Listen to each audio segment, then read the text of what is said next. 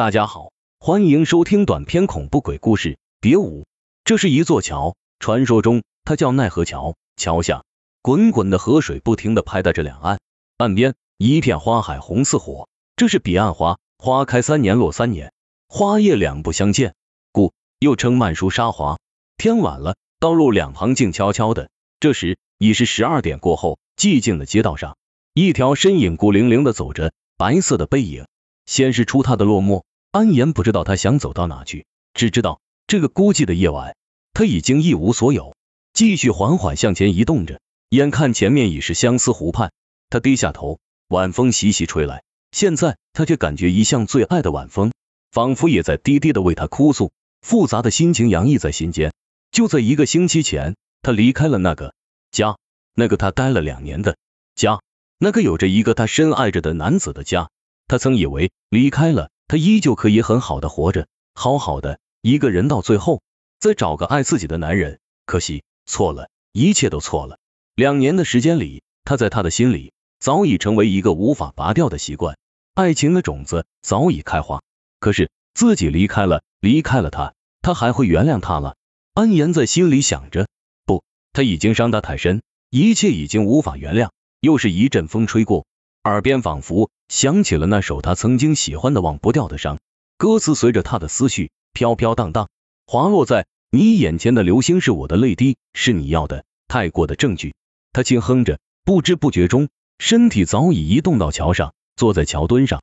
他轻轻的哼着，风依旧吹着，夜依旧那么的宁静。他的心也不知道飘向何方，心里有那么一个想法：传说中奈何桥边有一种花，可以让死去的灵魂。永远留在自己心爱的人身边，当他的守护灵往前稍微移动，他如散落的花瓣坠入相思湖，带着他的思念。这是哪？安阳望着一片火红色的海洋，孩子，你来了。一个慈祥的声音在身后响起，他回头望去，却什么也看不见。你是谁？他问道。那声音回答：你可以叫我孟婆，这奈何桥的守护者。奈何桥？莫非我已经死了？他一片茫然。是的，孩子，你已经死了。可是我感觉到你身上深深的。执念。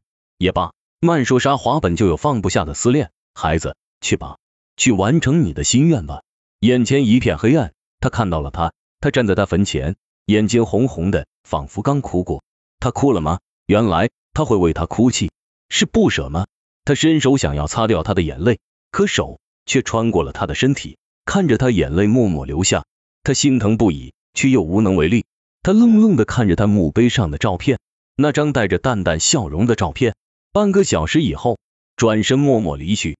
他赶紧跟在他身后，看着他慢慢走回家，慢慢躺到那张曾经属于他和他的床上。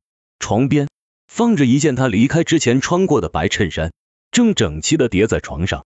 他看着他，抱着那件衬衫，把头深深的埋到衣服里，拼命的呼吸着里面残留的芳香。只能安静的在他身边看着这一切，他很想哭，很想对他说我爱你，可是没有眼泪。据说鬼是不会流眼泪的。已经是午夜了，他在床上沉沉的睡去。哭累了吧？他坐在他身边，用根本触碰不到他的透明的小手，努力的想摸摸那张熟悉的脸，可惜一次又一次没有成功。他就那么坐在熟睡的他身边，回忆起他们的一切一切。记得初次见面，他也是这样，孩子似的容颜，在熟睡，让他忍不住偷偷把他拍下来。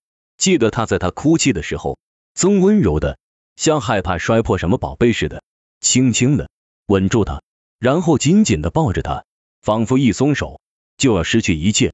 记得那个下雨天，他回来晚了，他害怕他淋雨着凉了，冒着雨，打着雨伞出去接他，在雨中。他紧紧的拥着她，记得他们闹矛盾了。那天，他亲自骑自行车出来接她下班。路上，他第一次对她说：“对不起，是我错了。”记得很多很多，这些是他心底铭刻至深的记忆。记得他曾对她说：“如果有天我们分开了，那么留下的最深刻的回忆，也只有在你温柔的时候。”是的，林默他并不是一个懂得温柔的男孩。想着想着，他在这些思绪中。不知不觉到了天亮，小莫起来了吗？吃早餐了。林默的妈妈在门口边敲门边喊着自己的儿子，他醒了，他也从思绪中回过神来，他的脸很苍白，看来是最近太疲惫的原因。诺，怎么还是不会照顾自己呢？安言喃喃地说。他转过身，飘出大厅，突然冒起一个念头：既然他看不到我，那我就化作他身边的一草一木，陪伴着他。想着，他没发现他的身体已经起了变化。在林默母亲的一声惊呼中，他发现他变成了一只蝴蝶，拍打着翅膀。